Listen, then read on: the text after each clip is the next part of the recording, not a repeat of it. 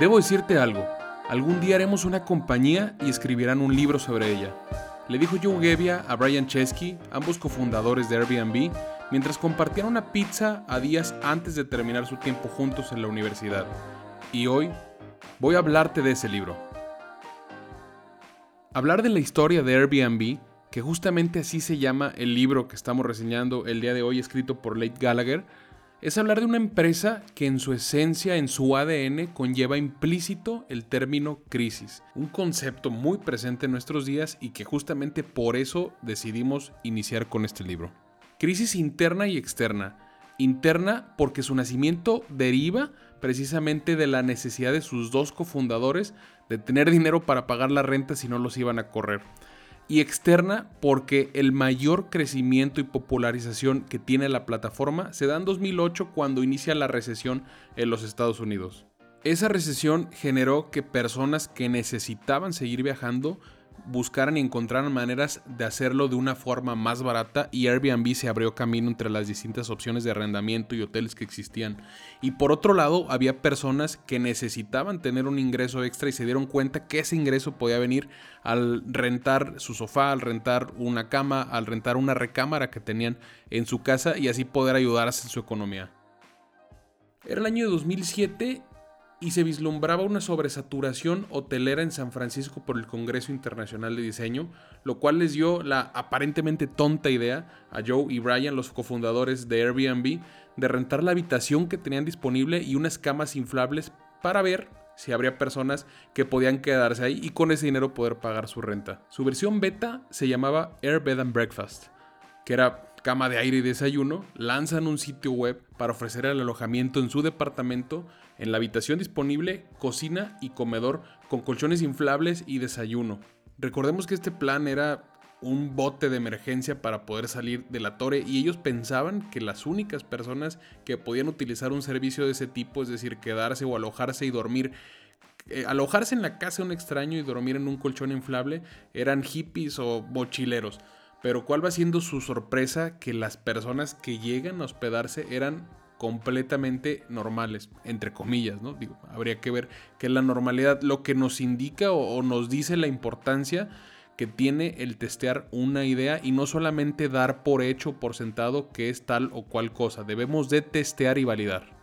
Evidentemente seis minutos no son suficientes para abordar a nivel de detalle toda la historia de Airbnb con sus subidas y bajadas, ampliamente recomiendo siempre leer el libro que se está reseñando. Esta es una opinión que jamás va a sustituir los detalles y toda la narrativa que se puede tener en el libro. Pero trato de rescatar los elementos más interesantes que en la mente de un emprendedor debe de crear una lectura como la que estoy reseñando. Y comienzo con lo siguiente. Por desgracia, al momento de emprender, la mayoría de los comentarios negativos y oposición a tu emprendimiento la vas a recibir de la gente que está a tu alrededor y que es la que más te quiere, tu familia, tus amigos, etc. Y también en la inmensa mayoría de las ocasiones, esos comentarios entre comillas negativos, y digo entre comillas porque para ellos esos comentarios buscan ayudarte, no perjudicarte es gente que en esencia y en el fondo está buscando lo mejor para ti, pero su sistema de creencias lo hace que esté con una mentalidad muy distinta a tu sistema de creencias, a lo que tú piensas y lo que consideras que es mejor que en este caso es tu emprendimiento.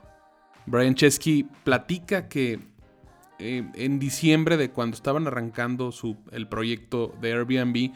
él deprimido, él es originario de Nueva York, y se fue a vivir al primero a Los Ángeles y después a San Francisco y cuando van una Navidad a pasar esos días con su familia en una cena con amigos y familiares cuando le preguntan a qué se dedicaba él dice soy un emprendedor y su mamá voltea y le dice no no eres emprendedor eres un desempleado él enojado dice, no, soy un emprendedor y su mamá, no, eres un desempleado. Y esa interacción un poco negativa la tienen en distintos momentos y todo el mundo estaba estresado. Pues. Por eso es importante que en la mente de las y los emprendedores siempre esté presente que muchos de esos comentarios que pueden y seguramente serán hirientes no tienen esa intención, eh, son derivan de o tienen más bien un fondo o un origen de poder ayudarte, de poder protegerte. Algo que me llama mucho la atención de la autora de Lake es que menciona que en sus propias palabras que el libro tiene que servir como una inspiración para cualquier persona a la que le digan que su idea no funcionará y Airbnb es un ejemplo perfecto de ello. Personas y personas y personas a las que se les presentaba la idea de negocio de Airbnb, incluso inversionistas que profesionalmente se dedican a cazar talento para invertir y para multiplicar su patrimonio,